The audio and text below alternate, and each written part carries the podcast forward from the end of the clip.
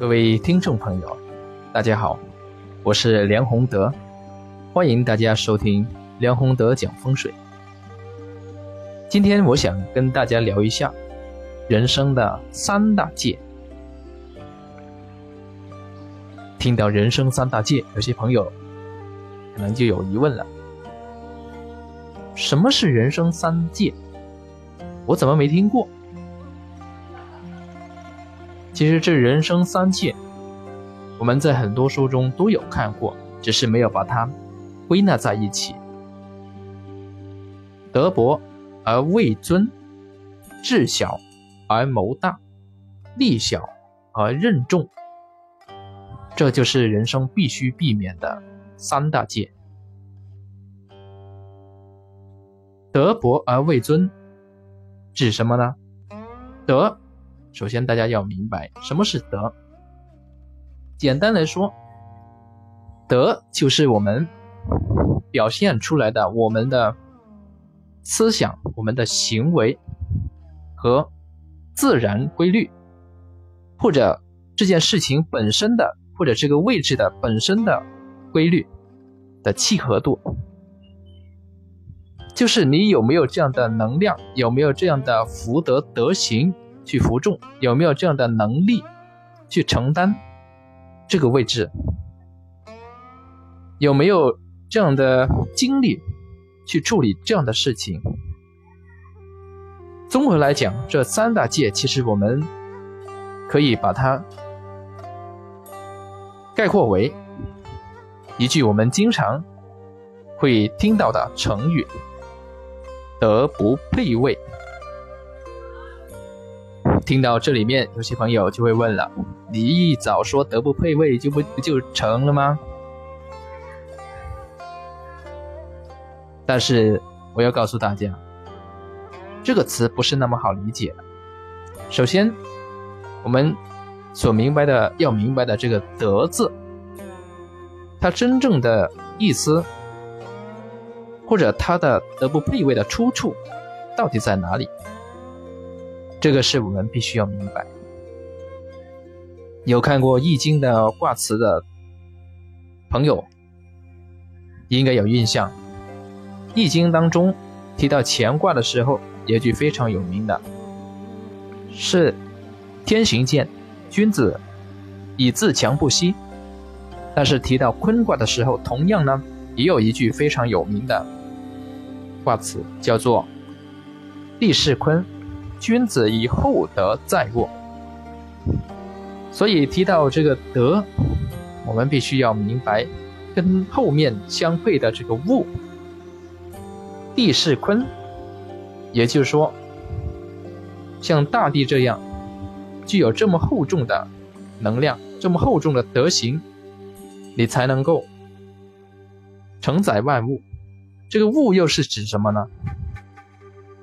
古人其实对我们这个物有一个基本的定义，包括我们的财富，我们所拥有的一切的东西，都可以用物去表示。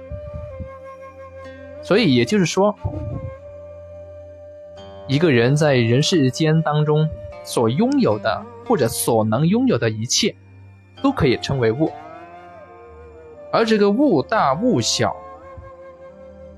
要看你的德行能不能去承载，千万不要像有些人一看到，哎，马云很有钱，很大的事业，如果我去我去做，我也能做啊。其实你不能做，因为你没有他那样的德行。这个德行，我们如果从深入一点角度去思考的话呢，它除了我们平时一般人所理解的德行，就是这种服众的能力，它本身积累的福德以外，还包含包含一种呢，就是他所做的事情或者他本身的行为的表现符不符合万事万物它的运行的规律，或者说这个宇宙万事万物。运行的基本规律。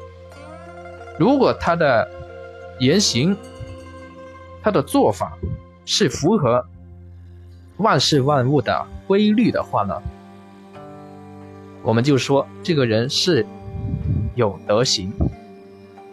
所以德行，我们平时虽然听得多，但是真正去弄透它，必须还是要回到《易经》当中，回到中国的最古老的天人合一的思想当中。你一个人，如果的所有的行为能够天人合一，也就是说符合天道、符合地道、符合万事万物它本身运行的规律，那么你就是一个有德行的人。比如说你做某个行业，你在这个行业当中所做的行为、所做的事情，首先你必须符合这个行业的规律，你才能做得起来。其次，除了符合这个行业的规律以外，还必须符合这个宇宙、这个自然的自然规律。这样的话，你才能做得长久，而且自己是没有灾殃。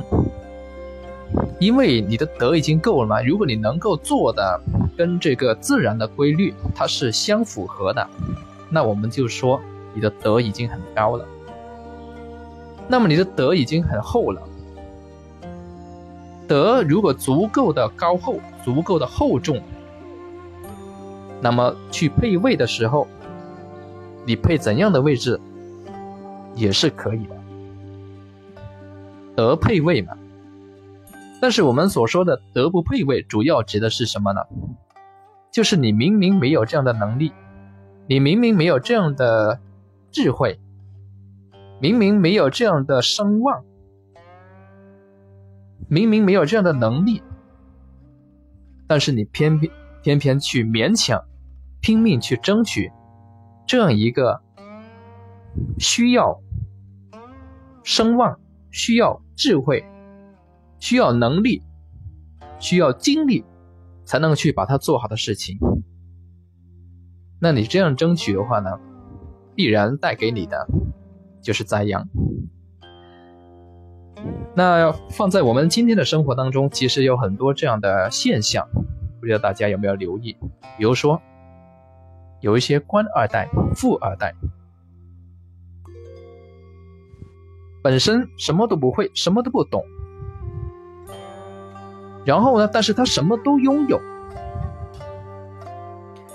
名贵的跑车，哎，父母。一看他喜欢，给他，甚至是多少的这个钱财啊、财富啊等等这一些。好的东西，孩子想要也给他，但问题是，他的孩子并没有能力，也并没有这样的德行去承载这一些东西。所以大家看到前几年，我们在网上看到不少官二代、富二代，都是因为跑车，都是因为炫富等等出问题，就是德不配位的非常明显的一种现象。还有一些官员。